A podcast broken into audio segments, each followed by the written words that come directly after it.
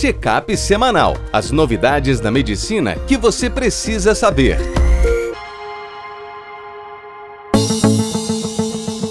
Olá a todos, meu nome é Ronaldo Gismondi, eu sou editor-chefe médico do portal PebMed.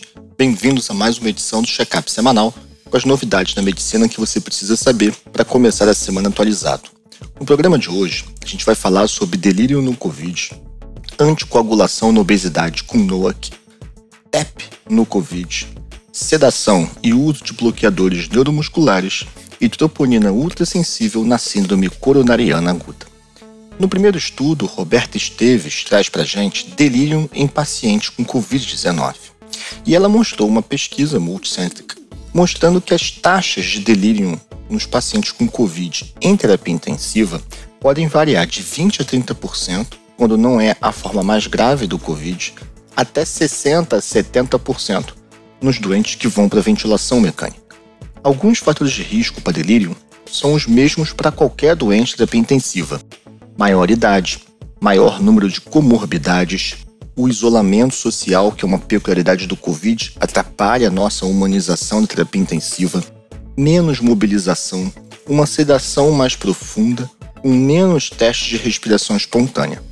Porém, esses autores também viram uma associação no Covid entre o risco de delírio e o maior número de marcadores inflamatórios, presença de disfunção endotelial e de marcadores de coagulopatia, como o dedímero. Ou seja, o Covid grave, pela gravidade da doença, pelo isolamento, ele faz muito delírio. No segundo artigo, Lívia Pessoa, que é nossa conteudista de hematologia, fala sobre a anticoagulação com os novos anticoagulantes orais, os NOACs, nos doentes obesos. O que, que acontece? Teoricamente, nesse grupo de pacientes, a recomendação do NOAC é utilizar a mesma dose que a gente utiliza nas pessoas de peso normal. A grande pergunta é: qual é a evidência por trás disso? Então ela traz uma dúvida da Sociedade Internacional de Trombose e Homeostase se nas pessoas com mais de 120 quilos ou mais de 40 de IMC, se de fato essas drogas são tão eficazes. O ideal, que é a monitorização do anti-10A, ele é menos padronizado para essas drogas do que para a enoxaparina e comercialmente não é tão fácil de você achar, além da diferença entre algumas metodologias usadas.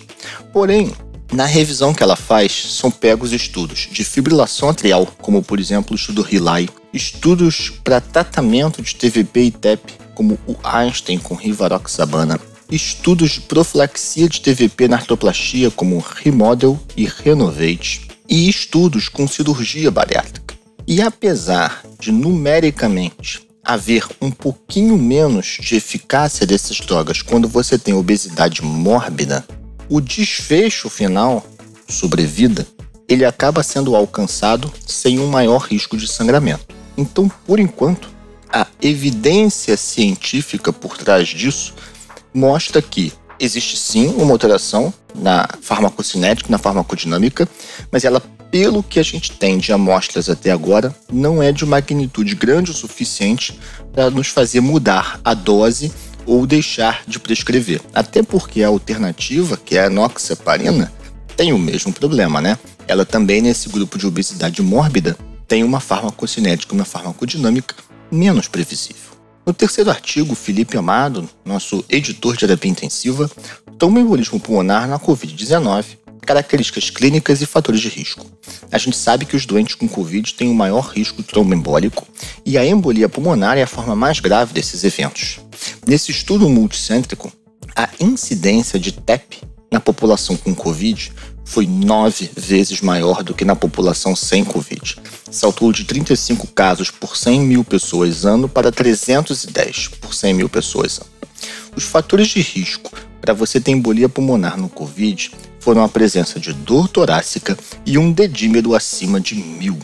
Nesses doentes, as artérias pulmonares foram de acometimento até um pouco menor em relação ao não Covid. Porém, a disfunção ventricular direita acabou sendo igual nos dois grupos. O que chamou atenção é que a mortalidade dos doentes com TEP e Covid é bem maior do que os doentes com TEP sem Covid, chegando a 16% dos casos de mortalidade intra-hospitalar. E o Felipe Amado trouxe novamente um outro excelente artigo essa semana de terapia intensiva. Qual o nível de sedação ideal em pacientes com SARA grave que recebem bloqueador neuromuscular? Então, na verdade, é um estudo retrospectivo que faz uma análise de uma coorte europeia e compara com dois estudos de bloqueador neuromuscular, que são o Acurasis e o Rose. Houve muita discussão no campo da terapia intensiva porque o Acurasis mostrou que você usar bloqueio neuromuscular na SADA grave, PF menor que 150, trazia um benefício em termos de sobrevida, enquanto que o Rose foi neutro.